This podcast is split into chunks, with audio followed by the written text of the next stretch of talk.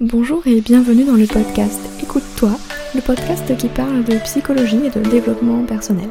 Je suis Aurélie, psychologue et praticienne en hypnose. J'accompagne les femmes en démarche minceur à lever les blocages psychologiques et à reprendre confiance en elles. Bonjour et bienvenue dans l'épisode 14 du podcast Écoute-toi. Aujourd'hui, on va parler de la confiance en soi. Est-ce que vous avez confiance en vous? Est-ce que vous savez ce qu'est la confiance en soi?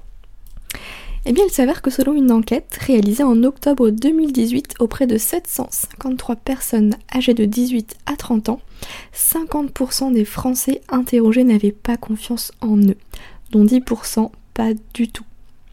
Le manque de confiance en soi touche certainement une personne sur deux encore de nos jours et c'est un motif de consultation courant. Bonne nouvelle, cependant, on peut tout à fait retrouver notre confiance en soi et je vais vous expliquer comment. Déjà, petite définition. Selon le Larousse, avoir confiance en soi, c'est avoir conscience de ses propres valeurs dans lesquelles on puise une certaine assurance. Selon Isabelle Filiosa, qui est psychothérapeute, la confiance en soi s'acquiert grâce à quatre choses. Une sécurité intérieure, une affirmation de ses besoins, une acquisition des compétences et une reconnaissance par les autres. En fait, la confiance en soi ne cesse de bouger au cours de la vie. Ainsi, on a la capacité de la développer avec divers outils et exercices. Cependant, il existe deux étapes clés dans la construction de la confiance en soi. Déjà, avant toute chose, il faut savoir qu'on ne naît pas avec une confiance en nous innée, c'est quelque chose vraiment qui se construit, et il y a deux moments majeurs où la confiance en soi va se construire. Euh, dans l'enfance et l'adolescence notamment. Néanmoins, même si ces étapes-là n'ont pas pu vous permettre d'avoir confiance en vous, il est tout à fait possible à l'âge adulte de pouvoir la construire. Donc comment se construit la confiance en soi? Eh bien la confiance en soi, elle se construit principalement lors de l'enfance, notamment à deux périodes décisives donc de 0 à 4 ans. C'est une période qui constitue le premier socle de la confiance en soi. Et on retrouve la, notion d'attachement de Bolby. C'est dans le rapport entre la mère et le nourrisson que la sécurité intérieure de ce dernier peut se construire ou bien être défaillant. Ainsi que de la construction des aptitudes, c'est-à-dire que plus on laisse l'enfant expérimenter par lui-même, plus il aura confiance. Sans euh, mettre la faute sur les mères ou le personne maternante. Simplement quand on a une, euh, on va dire une mère qui empêche son enfant d'explorer un petit peu son environnement par peur en fait, par crainte bah, qu'il se fasse mal ou quoi que ce soit, eh bien mine de rien, ça empêche l'enfant de prendre confiance en ses propres capacités parce que intérieurement il va se dire de manière inconsciente bien sûr qu'il n'est pas capable, euh, donc bah, la notion de capable capacité, c'est typiquement euh, la base de la confiance en soi. Donc du coup, il faut laisser assez de marge de manœuvre pour que l'enfant, le bébé, puisse explorer son environnement en toute sécurité, euh, sans être étouffé éventuellement par la mère. Et sans être délaissé non plus, parce que l'inverse était également vrai. Si la mère est absente et que c'est angoissant pour l'enfant, et eh bien la fameuse sécurité intérieure ne pourra pas se construire chez lui. Donc elle sera défaillante et ça va ébranler la confiance en soi également. Deuxième moment euh, décisif, euh, c'est l'adolescence, avec notamment le besoin de reconnaissance. Donc l'adolescent ne va exister qu'à travers le regard des autres. Et forcément, celui qui subit des moqueries aura beaucoup plus de difficultés à développer sa confiance en soi que celui qui est entouré par ses pairs. Donc si ces deux périodes sont cruciales pour la construction de la confiance en soi, on peut tout à fait à tout moment de notre vie travailler dessus afin de la développer. Donc je vous rassure, rien n'est perdu. Et d'ailleurs, euh, vous pourrez télécharger un e-book sur la confiance en soi avec quelques exercices totalement gratuitement que je vous mettrai dans les notes de l'épisode.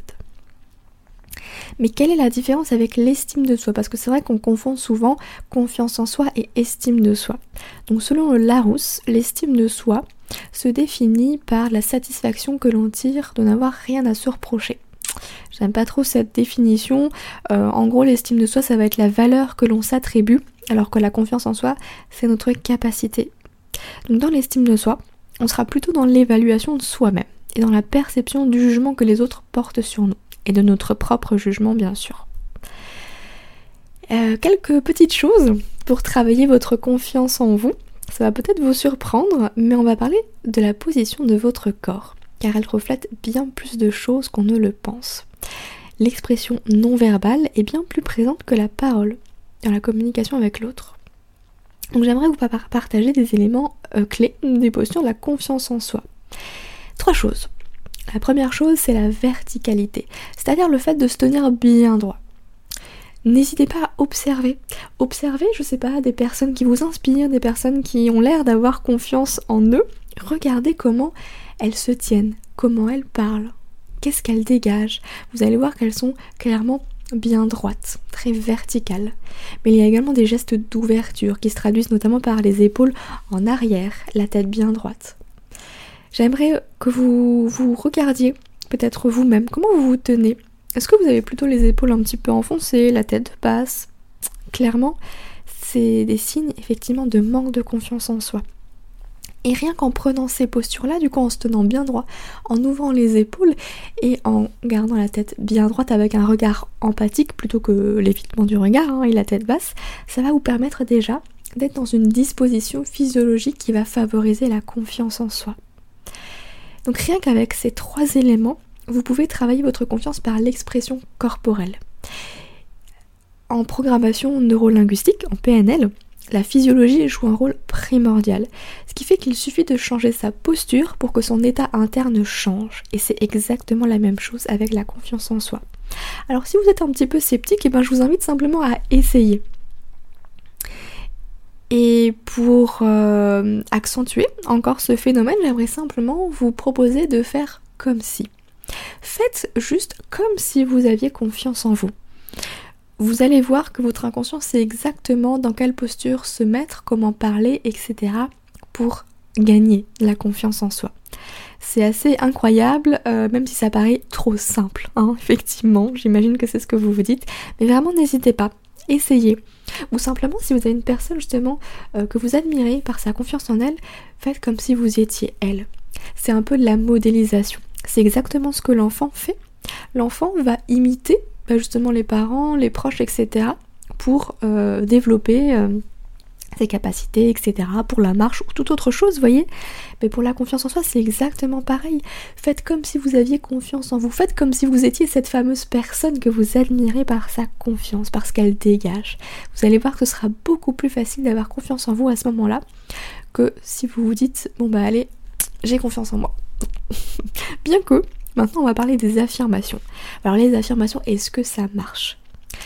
Si vous n'êtes pas à votre premier article sur le sujet, vous allez devoir passer cet outil de développement personnel qui est les affirmations positives. Mais concrètement, est-ce que de me répéter chaque jour que j'ai confiance en moi marchera vraiment? J'ai envie de vous dire oui. Oui, mais à certaines conditions. Les affirmations ou autosuggestions ont été inventées par Émile Coué, psychologue et pharmacien. C'est à lui qu'on doit la célèbre euh, méthode Coué, souvent décriée et pourtant si efficace. En fait, de nombreux chercheurs ont mis en évidence que le fait de répéter une phrase en utilisant le je ou le moi permettait d'internaliser le contenu de la phrase elle-même et ainsi d'attribuer les qualités énoncées comme siennes. C'est-à-dire que l'autosuggestion a des répercussions sur les comportements, mais aussi sur les paramètres physiologiques. Le simple fait de sourire nous rendrait heureux. Comment ça se fait? Eh bien simplement par la contraction des muscles qui conduisent à percevoir les situations plus positivement car elles le sont habituellement lorsqu'on est heureux. Forcément, quand on sourit, notre cerveau sait que c'est parce qu'on est bien, qu'on est heureux. Donc du coup, si on sourit, même sans être heureux, bah ça va amener le bonheur en quelque sorte. Vous voyez C'est comme si notre cerveau avait associé le sourire au bonheur et que pour être heureux, il fallait juste, entre guillemets, sourire pour envoyer le bon message au cerveau. C'est un petit peu un raccourci. Alors, usez, abusez de tout ça, c'est vraiment hyper efficace. Pour les affirmations, c'est important que vous puissiez les dire forcément à la première personne, hein, euh, de vous intégrer dedans. Et plus vous allez le répéter, plus votre subconscient va tout faire pour s'approcher effectivement de cette vérité, pour la rendre réelle. L'auto-attribution de certaines phrases par l'emploi du jeu ou de son propre prénom, tout comme la simulation de comportements non verbaux, peut entraîner une modification des comportements ou des états physiologiques ou émotionnels. Petite phrase tirée du magazine Cerveau et Psycho numéro 48 si ça vous intéresse. Donc vous savez désormais que le manque de confiance en soi n'est pas une fatalité et que vous pouvez tout à fait la travailler. Maintenant j'aimerais parler un petit peu de la confiance en soi dans la démarche minceur. Souvent les personnes qui veulent perdre du poids veulent perdre du poids pour avoir confiance en elles. Mais c'est prendre un petit peu le problème à l'envers. Est-ce que c'est pas parce qu'il y a un manque de confiance en soi qu'on n'arrive pas à perdre du poids? On n'a pas confiance en ses propres capacités à mincir. Alors moi ce que je vous invite à faire, c'est de vous dire que c'est pas tant le poids qui va déterminer votre confiance en vous, mais c'est vos actions. Pour avoir confiance en soi, il faut effectivement passer à l'action.